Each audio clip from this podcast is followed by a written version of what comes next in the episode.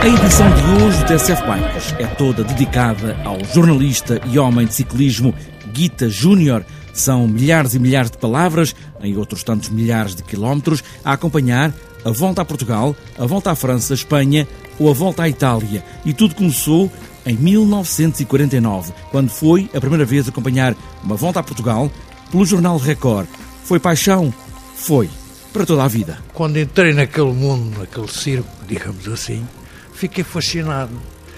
Desde o primeiro dia que tomei contato com o ciclismo de competição, fiquei perfeitamente uh, pegado ao ciclismo para toda a vida. Guita Júnior, jornalista e tantas coisas, continua a trabalhar agora na Federação Portuguesa de Ciclismo para tentar chegar a uma história dos homens das bicicletas. E mesmo que esta edição do TSF Bikes seja só dedicada a uma conversa com Guita Júnior, ainda dá tempo para uma espreitadela para sabermos como é que está a correr a Transibérica, o Tejo da Nascente até à Foz, com um telefonema para a Espanha. Está apresentada esta edição do TSF Bikes com as palavras de Guita Júnior e uns pedais para pedalar, e aí vamos nós.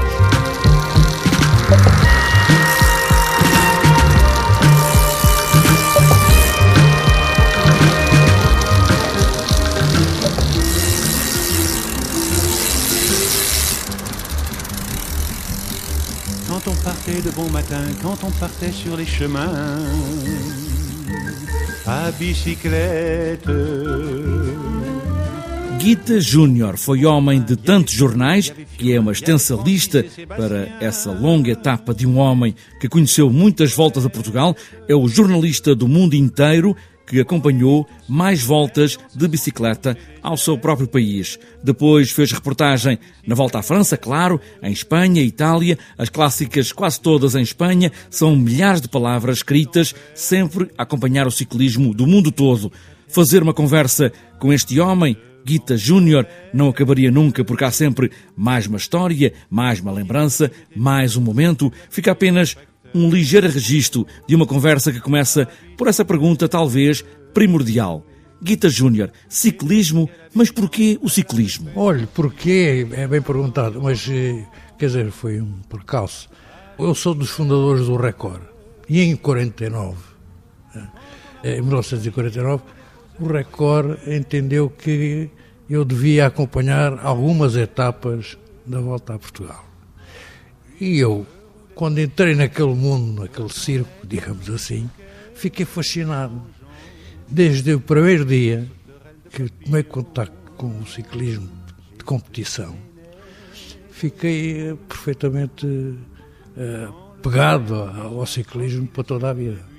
Mas porquê? Por causa das máquinas, por causa dos ciclistas, por causa daquele movimento todo, por causa daquele ruído que fazem as bicicletas a passar, por causa das pessoas que estão à beira da estrada a aplaudir os ciclistas? Porquê, Guita Júnior? Olha, por causa disso tudo e também da aventura que é uma prova de ciclismo. Bem, naquele tempo era de facto uma grande aventura.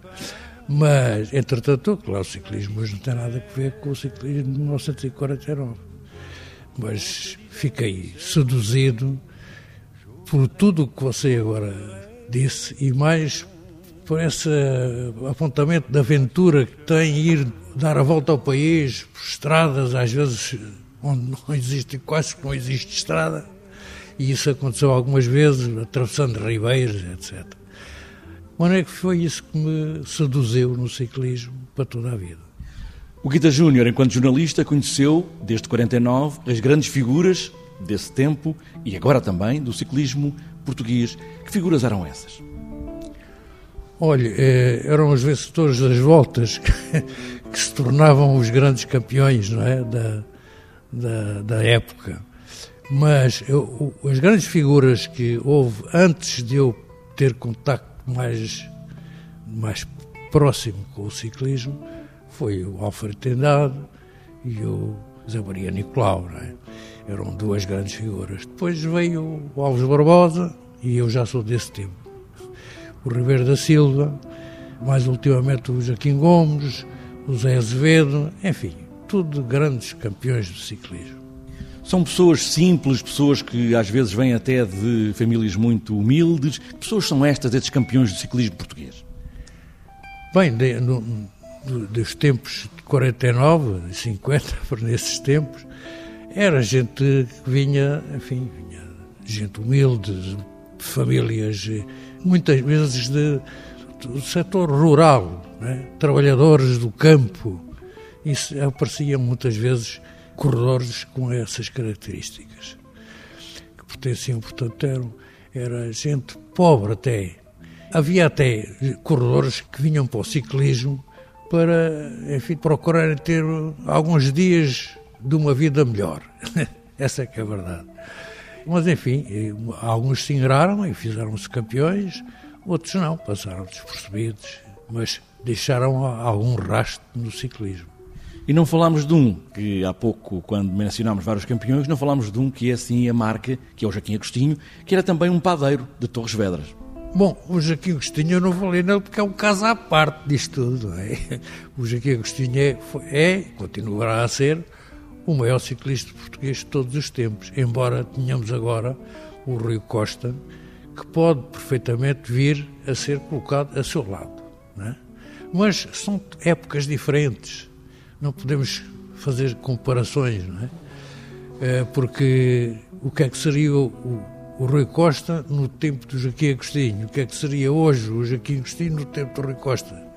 Não se pode fazer comparações, temos que situá-los na época em que tiveram em evidência, e estão, é o caso do Rui. O Guita Júnior é o jornalista português e até o jornalista mundial que acompanhou mais provas de ciclismo dentro do seu país, a Volta a Portugal. O que é a Volta a Portugal para o ciclismo português? É a festa maior? Continua a ser a festa maior do ciclismo português? É a festa do desporto. Porque, repare, o ciclismo é um, é um desporto que vai porta em porta não, não, não precisa de vender bilhetes, não é? E, e, o, e o, ciclismo, já, nesse aspecto, já teve épocas de grande expressão, não é? Popular. Hoje já não, hoje, hoje é menos, hoje há menos entusiasmo pelo ciclismo. Porque as pessoas, enfim, podem ser distraídas por outras coisas, não é? Mas realmente, por exemplo, nos tempos da primeira volta a Portugal, havia milhares de pessoas que se concentravam no Rocio para acompanharem através dos painéis que eram postos lá no, nas lojas que tinham o século e tinham o Diário Notícias, iam pondo ali o que é que estava a passar na volta a Portugal. Iam lá escrevendo e tal. E estavam milhares de pessoas a assistir a isso, mas com uma coisa perfeitamente. Hoje é impensável isso, acontecer uma coisa dessas. Até porque não era preciso as pessoas terem muitas vias de contacto com os acontecimentos. Guita Júnior, jornalista, homem de ciclismo, homem da volta a Portugal e das voltas que interessam, à França, nunca pedalou, mas conhece todos os que pedalaram em aventuras com as muitas etapas que acompanhou com o olhar de repórter que via para contar aos outros o que se passava. A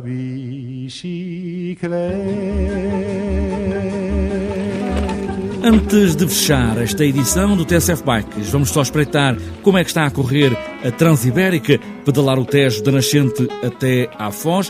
Começou na segunda-feira. Vou fazer um telefonema para Luís Quintas, da Associação Tajo, que acompanha os participantes desta aventura. Sim, a Transibérica está a correr na normalidade, estão preparados estão bem fisicamente, os reforços também estão eh, a ajudar e hum, os repetentes estão a adorar novamente, até porque estão a recordar algumas coisas que tinham ficado na memória e estão a ajudar os outros atletas também a perceber, a enquadrar um bocadinho o percurso que, à medida que ele vai surgindo. Os novos estão a ficar maravilhados pela, pelas paisagens e estão com uma expectativa grande em relação à, ao resto do percurso. Transibérica para acompanhar todos os dias, ao final da tarde, também aqui na TSF.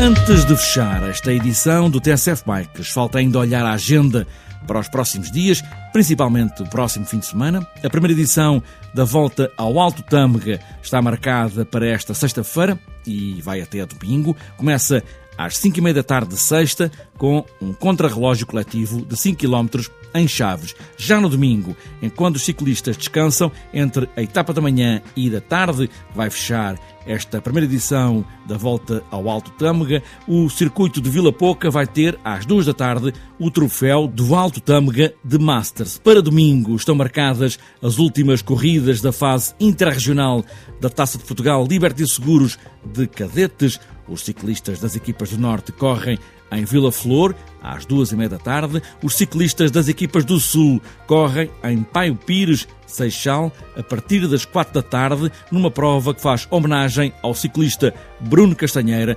falecido no Pelotão Nacional. Também em Paio Pires está marcado para as duas da tarde deste domingo a quarta etapa da Taça de Portugal Liberty Seguros feminina. Na Ilha de São Miguel começa esta sexta-feira e acaba na segunda o sexto Grande Prémio Liberty Seguros dos Açores.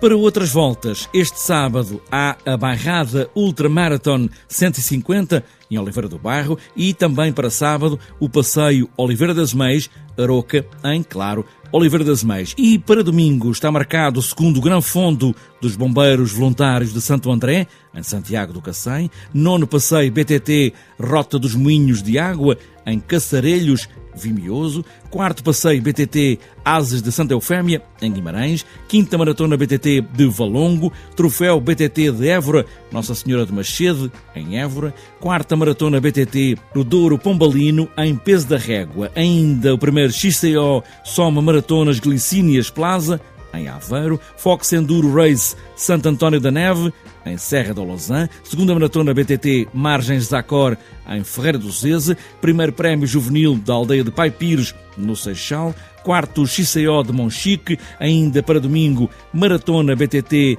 de Cister, em Alcobaça, e para fechar a agenda, o quinto XCO de Mesão Frio. Está fechada esta edição do TSF Bikes, pedalando as palavras e agora que o tempo apetece, sigam sempre o caminho melhor e boas voltas.